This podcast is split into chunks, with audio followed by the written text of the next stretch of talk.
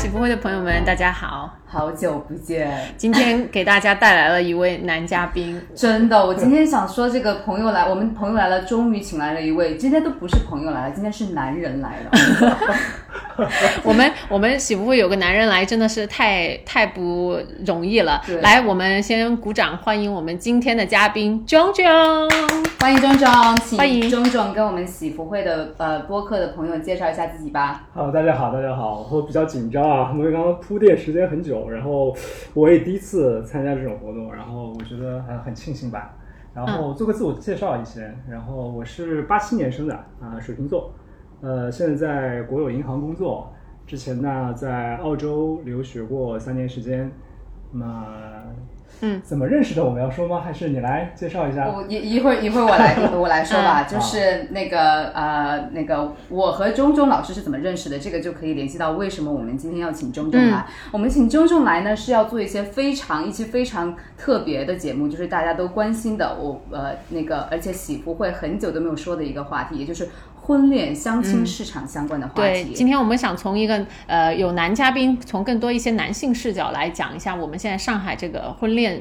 相亲的这么一个情况，嗯，对，那小朱来讲一下，你们是在什么样子认识下？是这个样子的。那一天呢，我和我的一个朋友去参加了一个高端上海滩有名的一个高端相亲活动，也不是相亲活动，其实也就是一个嗯 networking，network 一个酒会，就是大概就是有 social，大概有一两百人。但是呢，这个比较特别的是，去的人呢都是单身人士，而且都是一些国内非常好的学校或者是海外，更多的是海外高校回来的。一些单身男女，我当时看过他们活动的那个小程序的嘛，他的报名条件其实就写了的，你要是九八五二幺幺的学校或国外的什么排名就比较好的，他报名的时候你是需要填写你的毕业院校的。对，当时其实我去的时候，我完全是打酱油哈，我是陪我朋友去，但是就是在活动，我也没有什么报什么，呃，就是我想去认识一下朋友，好死不死就认识了我们这位江江老师，因为江江老师他真的是。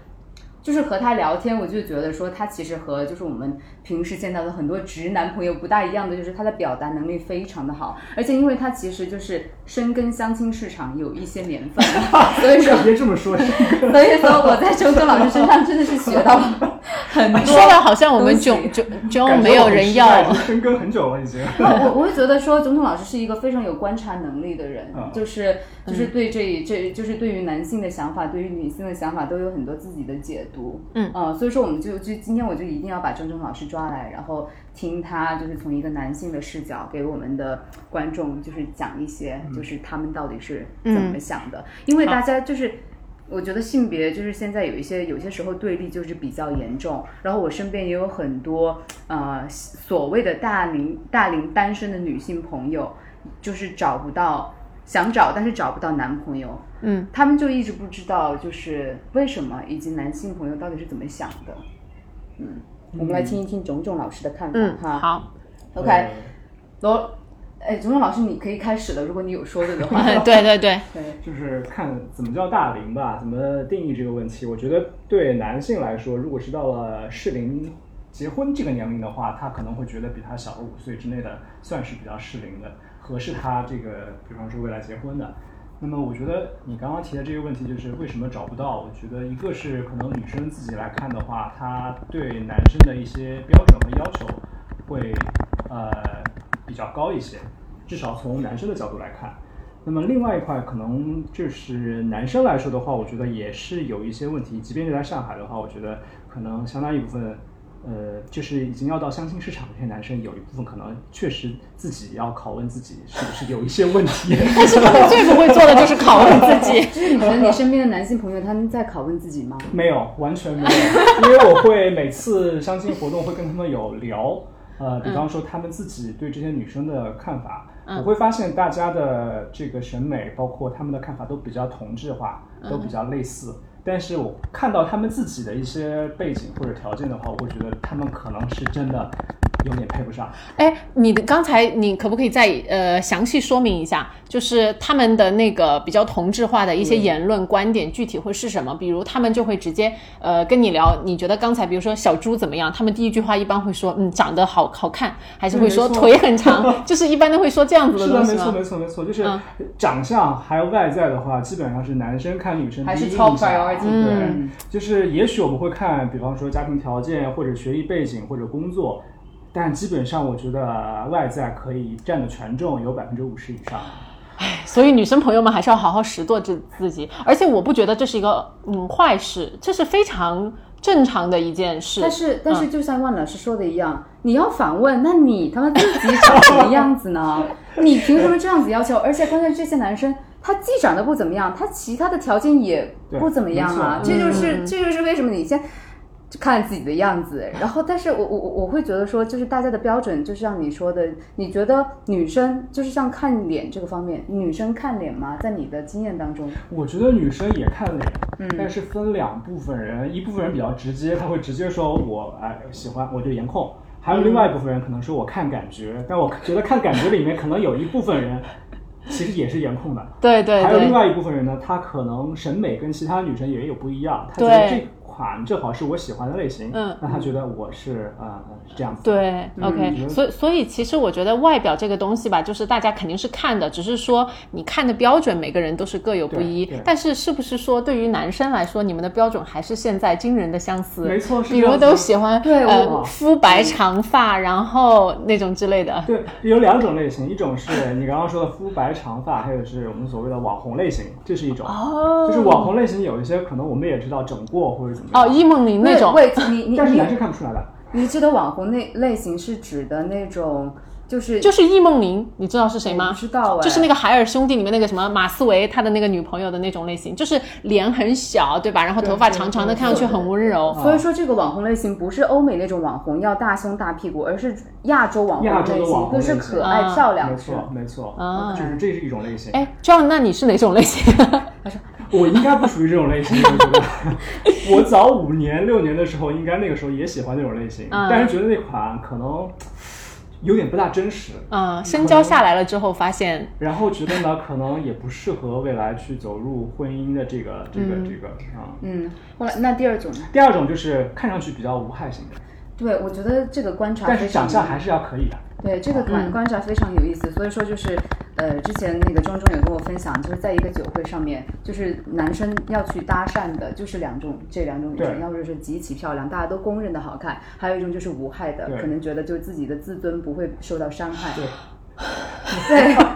对，这么现实吗？对，就是罗拉是不是觉得这个观察很有意思？哇，我哎，万老师佩服 John，我终于知道为什么小猪 pick 了你了。对，然后我我我我可能可是想回到一开始想问问万老师的，因为万老师不是万老师，sorry，我为什么叫说万老师呢？因为他姓万，就是哦所以小猪可能会一直叫错，但是他名字是种种 John。老师，对我想有点老，其实也没有那么老。对他也没有那么老，我们就是 respect 刚才叫了他老师，但是各位女生朋友们，你们听完这一期，我觉得肯定会有很多人对我们仗是绝对的路转粉，然后甚至是有产生想要跟他交往的冲动，所以大家不要被呃我们我们叫老师而阻挡。好，我觉得我们现在有还是比较有结构性的，再来问一下问题。对钟老师，就是我刚才说，呃，因为你已经就是可能相亲，就是想要找到一个女朋友已经有好几年了，对不对？你都在参加过市面上哪些相亲活动呢？可以跟我们具体讲一下，就是他们的感，就是你的感觉啊，每一个类型是什么样的呀？然后成功率怎么样？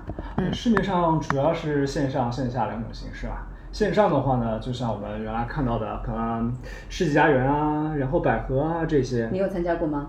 呃，那是线上的，就是注册一个账号就好了。啊所以那个，我觉得很多男生都有注册，因为比较方便嘛。嗯，没有什么 cost，对不对，没有什什么代 cost？顶多是有会员费，然后你可能也很便宜。嗯，还有一种就是线上的方式呢，就是那么像去年疫情的时候，一些线下的机构它也会主办一些线上的一些活动，但那个的话，先开始报名的人很多，但是因为也看不到对方的样子嘛，嗯，那么后边觉得看不到真的。对，后来这种形式就到今年为止就没有再出现过了，嗯没有太观察到不能 work from home 线。下的 线下的方式呢，就就我们看到的酒会，就是上次我们认识的这个活动，还有那种 speed dating，就是一对一的这种，嗯，还有一些就是可能一些相亲的红娘会给你一对一的去介绍一些呃，这种是你要本人去一个中心，然后找一个红娘，然后她帮你那个的。对，像世纪佳缘啊、百合网啊啊，他们都有这种这种服务。嗯，OK 那么可能就是定位比较高一些，收费比较高一些，这是一种。大概多少钱？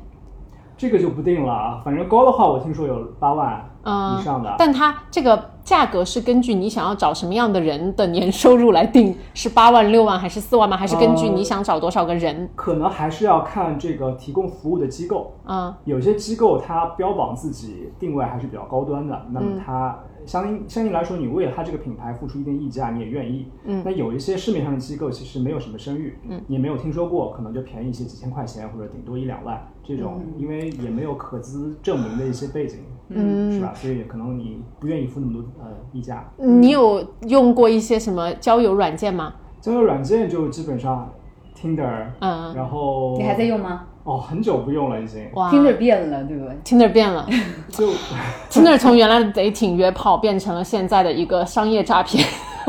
但我觉得听的会比探探什么的要好一些，还是要还是要好一些就还是会过滤一些人。嗯。还有就是原来用的什么世纪佳缘呀、百合啊这些，然后我已经很多很多年不用了，已经。嗯。那那仲老师现在主打的方法是，线下线下会比较直接，你可以直接看到对方的样子，跟对方去聊，你也知道对方是一个什么样子的人，我觉得会比较高效一些。嗯，那就是呃酒会，还有一个 speed dating。对 speed dating，我刚刚说的另外一种形式就是有一些可能桌游，还有一些剧本杀，那这种的渠道是是在哪里？就是认识？同样是这种线下的活动方，他会组织各种各样的形式的活动。哦。啊。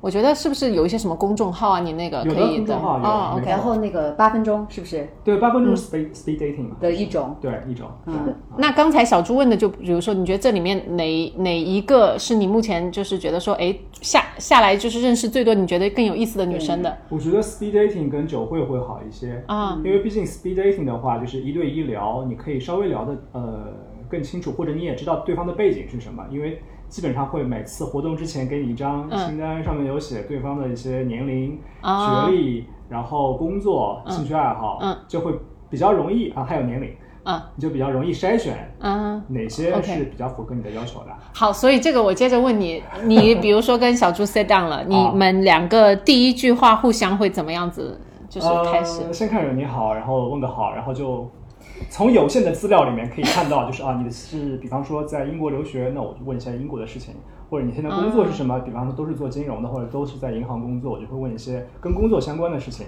嗯，然后有一些我发现大部分的男生可能也就就是止步于此了。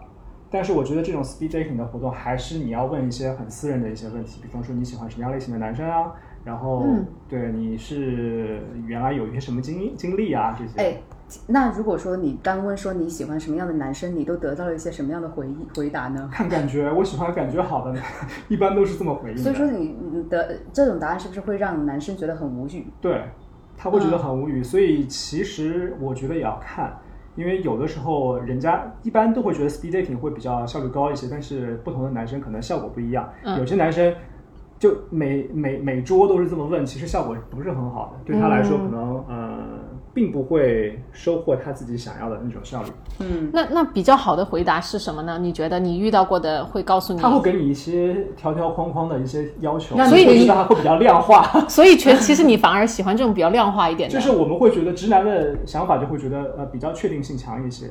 就是很有目标性，就是你告诉我怎么做，你不要给我一些很模糊的说。老实话，对参加但是活动男生很多都是直男比较多。所以说我，所以说就是回到这个问题，这个男生到底想在这些活动上面找什么？如果是找是找爱情呢，是找利益、嗯利益呢，呃是生育，这个可能就是完成社会的一些规定动作。我觉得这个目的性也决定了说你是去和别人怎么样去交流的。我觉得对男生来说，主要就是呃两个目的吧。一个目的呢，就是可能考虑未来呃结婚；还有一个目的呢，另外一块人免不了他可能会想说我是呃约炮或者是其他一些性质去的。我当时就很不理解，说为什么 speed dating 这种场合都是可以去约炮的，酒会我可能还能够理解。呃，对，对，因为参加 speed dating 的女生一般还是有迫切的这种心态的。那么嗯男就有点生会抓住着急对他们男生会抓住他这个心态，就说啊，你本来比较着急，那我很容易搞定你。嗯，不好意思，用这个这个词搞定。不是，我觉得我非常的感谢你，因为我们听众很多女生，所以我们今天这样就是帮大家避坑，啊就是、就是规避渣男。对，然后像像你说，男生如果看脸，其实你去到一个场合，你马上就知道你那个场合有没有你喜欢的女生了，是吗？如果是场合里面女生多的话，我其实没有一个重点，我也不知道我真正觉得喜欢的女生是在哪儿，因为你要一个一个聊过去嘛。嗯，那么还有一些情况是，就是好看的女生周围可能围着一圈男生，你挤也挤不过去。对，然后你你观察这些好看的女生，或者是大家很受欢迎的男生，他最后会带走谁呢？呃，带走谁？我往往发现有一些人可能就自己一个人走了。哦女生就是条件还是说微信加好了，我们后面再说。对，有些一般是这样的，特别是女生可能比较谨慎一点的话，就基本上当时加了一堆人微信，其实她也不记得谁是谁了。啊，回去了以后，因为我也蛮理解女生的想法，因为她比方说一个晚上加了二十来个人，嗯她真的不知道谁是记得了，谁啊对所以第二天有人跟她发微信，她可能很多人给她发微信，对，她也不知道是回他们什么内容或者怎么回，嗯，因为基本上男生这个套路，反正先加了微信再说嘛，加了微信第第二第二天就开始约吃约饭了，啊者约喝咖啡什么的。，OK，嗯，嗯因为因为我发现一个很有意思的就是，就是在这种什么酒会啊或者相亲场合，最受欢迎的人并不是最好的，就是不管是对男生和女生来说，因为你的你的好的标准是什么？就是他可能不知道自己到底要什么。就是种种老师，就是也跟我们上次我们认识的时候，他就跟我们讲过，有一个呃很帅的男生，他一直都参加活动，但是很久了还没有找到就是女朋友。就是你可以跟我们讲一下这个，呃，这个男生其实呃是我一个朋友的朋友，呃，从一个男生的角度看，这个男生也是非常帅气的，嗯个子也很高，一八八以上，然后肤白 貌美那种感觉。我觉得是很多女生应该喜欢的类型，因为嗯。确实在活动上面，很多女生会主动找到搭讪。嗯嗯。但是我好奇的一点是，只要有活动，我参加到的活动都会看到他，嗯。说明他应该也没有脱单。嗯。呃，所以我当时问我朋友为什么是这个情况，然后他告诉我的这个反馈就是，他自己条件也还不错，嗯。所以他要求也很高，对。而且他习惯于别人追求他，所以他比较被动。啊，对而且追求的人越多，他越没有一个重心，他也不知道选择谁，所以他就非常被动。对，嗯所以说这就是为什么我觉得很多很多人追求的男生女生，他最后选择的可能并不是适合自己的，是的是可能是谁追求的越猛烈，他就跟谁，因为可能他从小都属于一个被追捧的状态，他很少很就是受够了万千宠爱，他很少去问自己到底要什么。嗯我觉得这是一个很有意思的现象。然后这个延伸到说，我觉得为什么很多女生，就像钟钟老师说，可能显得比较好像同时在和嗯。很多追求的男生进行。对对对对，嗯。我觉得男生呢，有一部分人还是有那种诱因的心态的，他其实没有长大，他也不知道他真正喜欢的类型是什么样子，他只是说从众的心态，大家都觉得这一款女生长相是好看的，他觉得就是好看的，或者他觉得带出去比较有面，然后嗯就 对，是这个样，对，嗯所以我跟男生有的时候聊，我会觉得，嗯，我有点不大理解他们的想法，有的时候，但是后来想一想，那应该就是这种社会现状嘛，你只能去尝试去理解他们的一些想法。嗯，嗯，你会觉得说现在在婚恋市场上面，男女的择偶标准都太过于单一，还是你觉得女生也是吗？我觉得女生会比男生好一些，嗯但是呢，我觉得也逐渐的越来越单一了。因为原来我们会觉得，就像我们在大学的时候会看说女生喜欢打篮球的，喜欢学习成绩好的，喜欢各种各样什么兴趣爱好相投的。对但是后来，特别是到相亲市场，你就会发现，嗯，大家主要是看两样，一样是你的工作，嗯。是不是很好，嗯。事业心强，还有一个就是你的外在。嗯，对，有一些外在条件还很不错的女生，她可能想清楚了这个问题，她会觉得外在其实男生的外在不重要，嗯，她只是看重对方的事业，只是看重事业，可能对他的人品上面的考察会相对弱化一点。相当于弱化一些。哎，你还我们两个的，比如说我们两个共同的好友啊，他就是他在刷 Tinder 的时候，他说他根本不看上面的 profile picture，什么不看，他第一个看的先看学校和工作，啊，是，是。对，他就通过学校和工作来就是决定自己要左还是右，对，但我觉得这些这些女生应该还是蛮有想法的，应该嗯。她们脱单还是不会太难，因为她们很明确她们自己的呃目标。嗯嗯。因为很多女生是什么都要，嗯我又要事业很好，我又要他长相很好，又要各方面，这个就比较难了。嗯，但你知道你自己的价值，你自己知道自己外在条件不错的话，然后你只要一个条件的话，我觉得还是比较容易达到的。就是知道哪个条件对自己的最重要，然后其他的可以抓都是要的抓主要矛盾是吧？但是男生的主要矛盾就只有长相一个吗？不一定，如果是他奔着结婚去的话，他除了长相以外，他会看你的性格，会看你的学历背景，一些条条框框还是会有的。嗯，拿我自己来说的话，我也不会说长相好的我都就、嗯就就就是可以作为男女朋友。还，来吧，John，你告诉我们你的标准。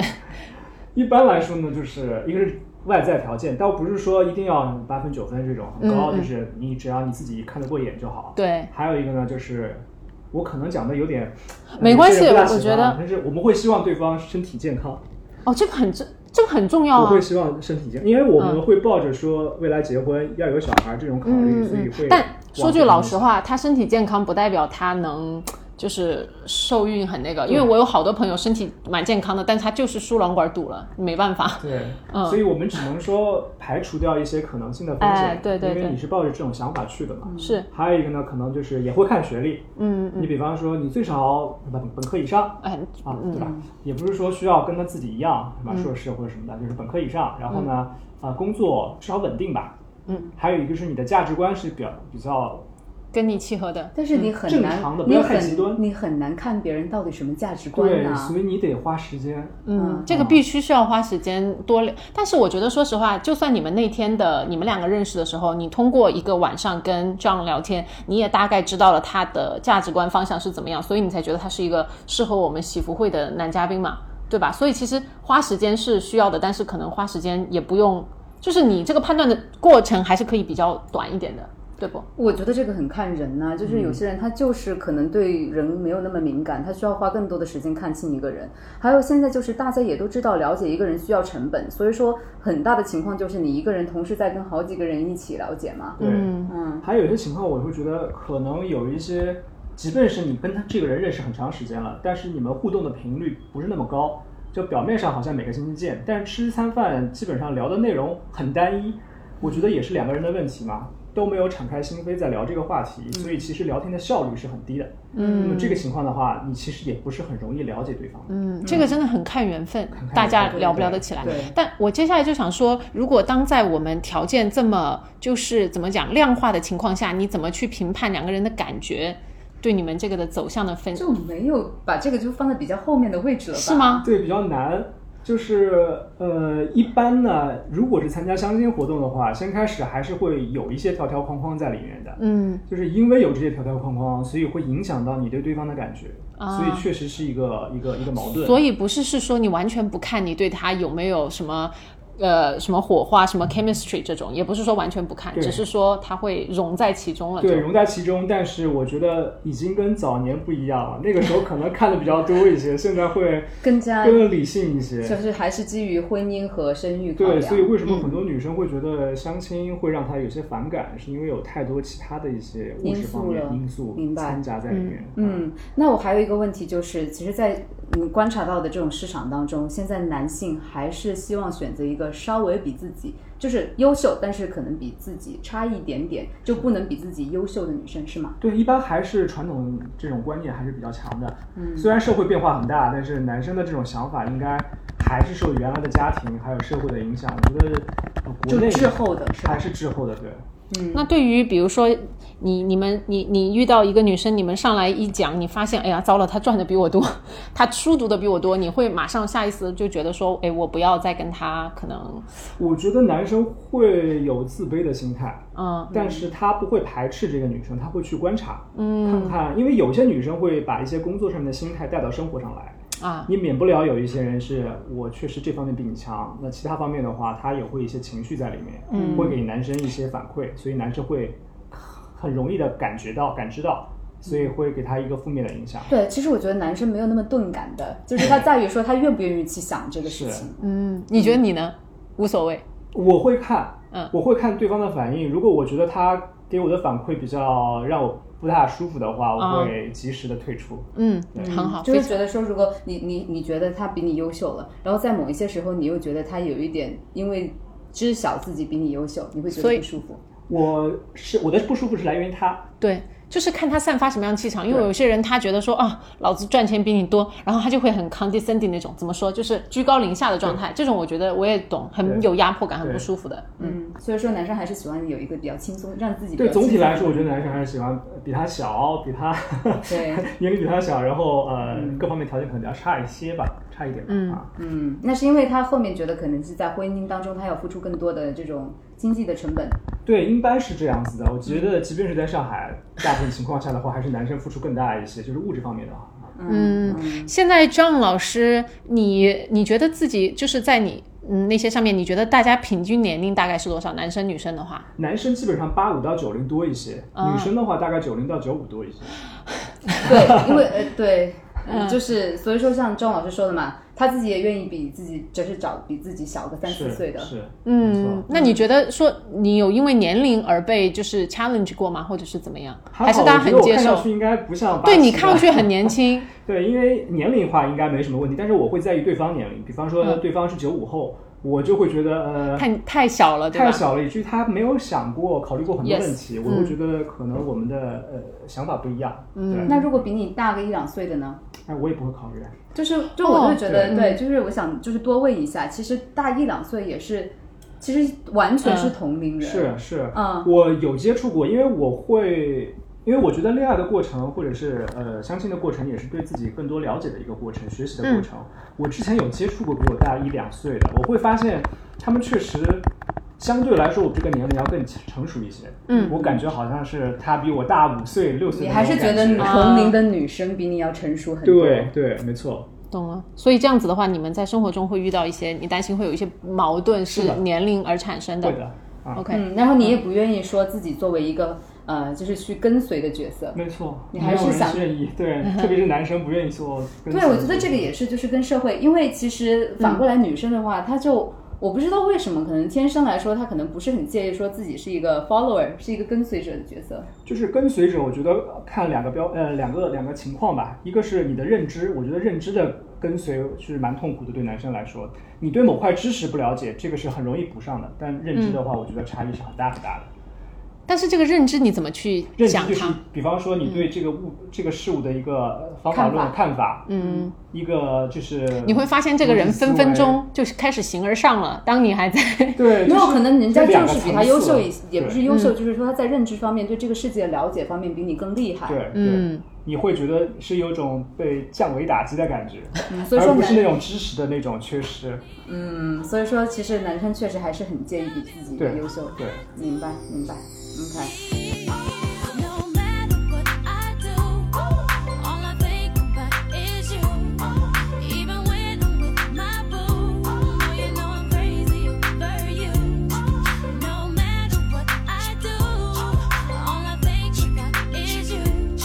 Even 然后呃，现在的因为我去过的这些相亲的这些 speed dating 啊，还是酒会啊，我还是觉得女生要比男生多很多，而且质量都比男生就是从长相方面就是要好很多。你也是那么觉得的是吗？对，就是怎么说呢？五年前跟现在是不一样的。嗯五年前那个时候，当时我们是作为八五后嘛，然后参加活嗯动，基本上九零后专场，女生专场的话，男生是大概是二比一，疯狂报名对，疯狂报名。我们那个时候应该是提前两个星期要报名，女生应该是最后一天报名都有嗯名额，都有名额。所以就是因为什那个时么变了？是因为就是那个时候很追捧年龄，就是对想喜欢比自己小的女生是是吗，？对。现在的话，我基本上没有看到这种专题的呃相亲活动了。现在都是九零后、九九九零后、九五后没有怎么看到。对，嗯基本上就是呃学校的要求，比方说是北清，或者是九八五二幺幺这种，或者是、呃幺八零幺八五男生这种会多一些。幺八五男生专场是吗？对，没错，太好笑了。因为这种活动女生报也挺多的，这种嗯，OK，很多女生对对方的一些外在，很多是停留在可能身高。嗯，她觉得身高会比较重要一些，所以一八五这种专场还是挺多女生会报名的。还有要么就是学校，学校是很重要的，对女生可能也会看重学校，因为跟事业是挂钩的嘛，她会觉得。哎，所以我真的是觉得啊，如果现在有在听我们节目的年轻一点的朋友，或者是父母们什么的，你看，真的小孩读一个好学校是多么的重要，真的。但是但是之前也有很多也有很多这种。就是争议嘛，因为包括有陌上花开，就是大家也知道，就是它的创始人也是北大的两位，对，什么呃呃北大毕业的。然后它这个相亲平台就是专门给九八五的，然后当时也被骂的很多，就是觉得说你作为一个北大毕业的人，你居然是那么思考人生的，就是说你什么。就是那么是考虑婚婚恋这种爱情这个事情的，嗯，然后呃，铮铮好像也是参加过这种，是吗？给我们介绍一下，那那里面的那个男女到底是怎么样的？每参加一次活动，我觉得我自己很失败，你知道吗？没有没有没有，不要这么去想。我觉得是你很 positive 去寻找，陌，上花开，我原来应该老早，应该三年前参加过吧。确实我蛮震撼的，因为他们这些参与的这些男女，其实背景、学历背景啊，我是指都非常好。嗯，我刚刚也跟那个嗯小朱说了，就是他基本上三分之一可能北大清华，然后三分之一是国外的名校，真的是常春藤。常春藤或者是前前前二十的这种，还有三分之一可能是呃复旦、交大这种。食物链最底端的复旦交大，我当时因为那个时候我们去之前是提前要拿一张那个清单资料清单发给你的，我当时有点不大敢去，呃，我当时犹豫了好长时间去不去，后来我觉得反正已经报名了嘛，还是去一下。然后去了以后，发现哎，其实还是蛮有自信的，因为他们每次活动的话都会选一择一个就是呃场上最佳男嘉宾和场上你是最佳男嘉宾吗？那必须的呀。荣幸当时看因为我看了一下，就是男生其实学历背景都还不错，那他比你们差，比你差在哪里？外在条件可能会一般一些，或者他也不懂怎么去捯饬自己，呃，就就看上去比较朴素吧，我觉得。嗯，那这帮女生呢，其实她们对外在条件还是很有要求的，可能跟我们之前的了解不一样。我之前觉得她们可能是学霸，那么也想找学霸，后来发现学霸并不一定想找学霸。嗯，他有了这个东西，他为什么要找一个和自己在家里比算术吗？对啊，两个学霸其实有点 boring。对他，我当时就问了，我说你是学霸，为什么找学霸呢？他说我是学霸，我周围全是学霸，我不缺学霸，为什么还要找学霸呢？嗯，所以跟他们聊聊，我觉得蛮蛮有意思的。他们是想找一个外在条件就是比较好的。对他觉得 改善基因改善外在条件还行的，不能说很好的，毕竟。嗯，所以说这个就证明嗯去到那一场的男嘉宾就是真的。对我作为男生，因为我觉得男生看男生跟女生看男生是不一样的，男生看男生会比较宽容一些，我会觉得。但是那场活动，我觉得男生看男生，我也我是宽容不起来，就是到底为什么？就是说他们不知道怎么样和人交流，不知道怎么表达自己吗？我看到的就是表象，就是他们外在、可能就是真的会比较油腻一些。我对油腻的定义会比较简单，就是真的是看上去油就油就油，对，嗯比，较不干净。对像中头发就会油油，或者发际线比较靠后，这些嗯都是实实在在我看到了的。嗯当时，所以我说我作为男生我也看不过去，我觉得哎，。很多学霸就是学霸，你要还要要求人家颜值高，那真的是很少的。是是是对的但是就是即使是这么一群男生，他要求的女生，他也不想找学霸，是吗？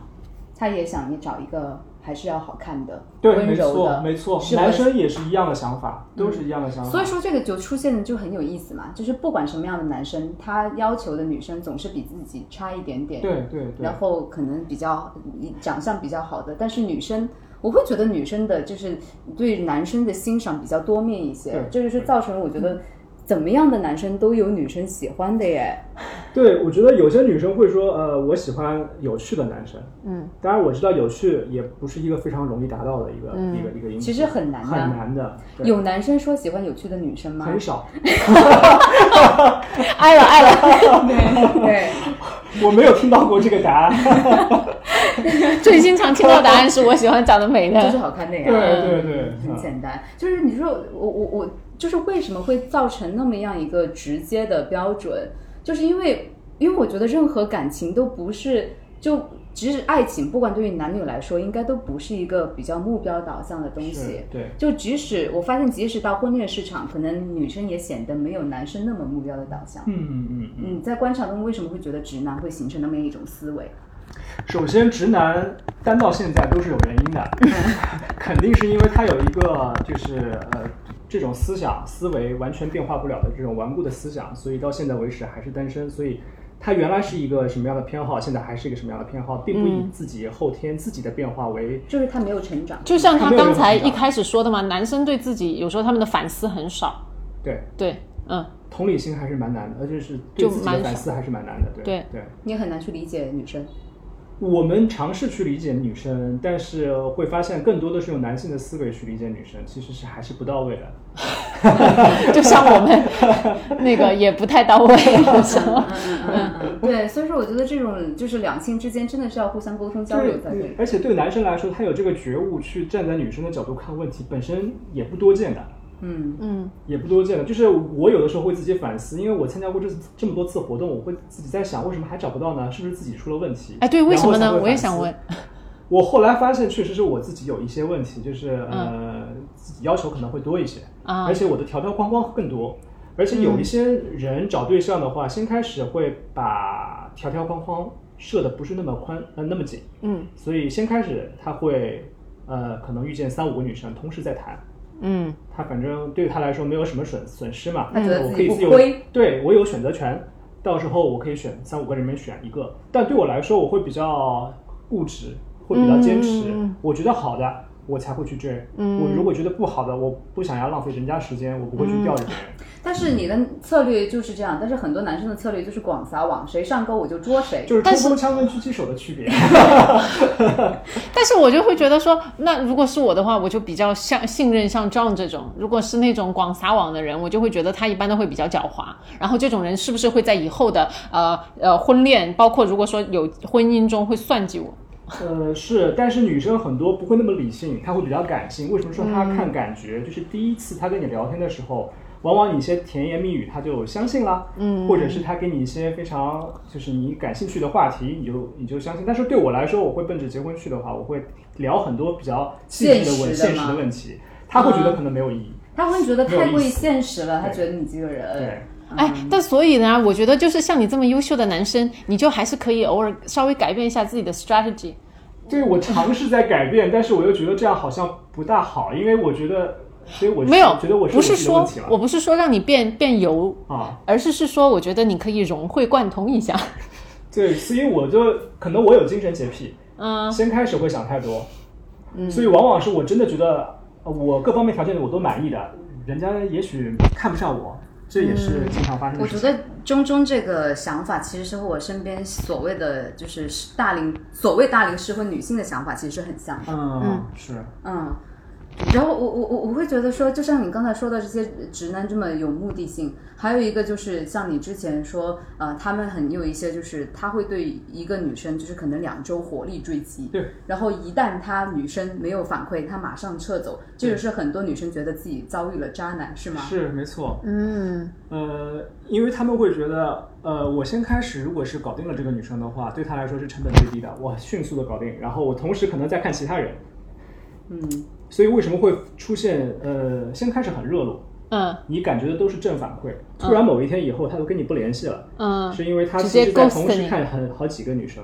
对，就是谁做出反应最快，他就跟谁。是的，或者是谁给他他正反馈，而且这个人最符合他的条件要求，那么他就跟这个人走了。嗯，哎，我觉得你跟他说不好意思、不合适、不联系了也可以嘛，你何必这个这种 ghost 人家挺讨厌的。就怕女生接受不太容易接受，哦他可能就不想做这个就是正面的这种沟通吧。对对对，因为就还涉及到他们就是这个策略，我觉得男生在算就是这个事情上面和他思考什么自己从小上学啊、或者是在思考工作上面的这个逻辑是一致的，嗯，就是让他们显得特别的有目标性，就是在一个计算一个成本，就是收益 ROI，就是在计算利益的最大化，是的，嗯基本。上都是这样。哎呦，对，所以其实来说，我觉得这点对于我们女生来讲，我觉得我们会比较少，真的会去看，就是这种现实嘛，我也理解说，其实社会对于男生来说，其实他看东西更加的现实，对，嗯。他会觉得说自己好像更是一个就是被。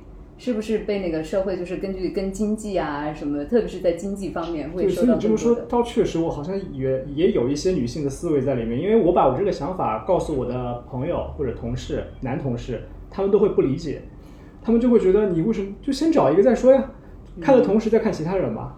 嗯。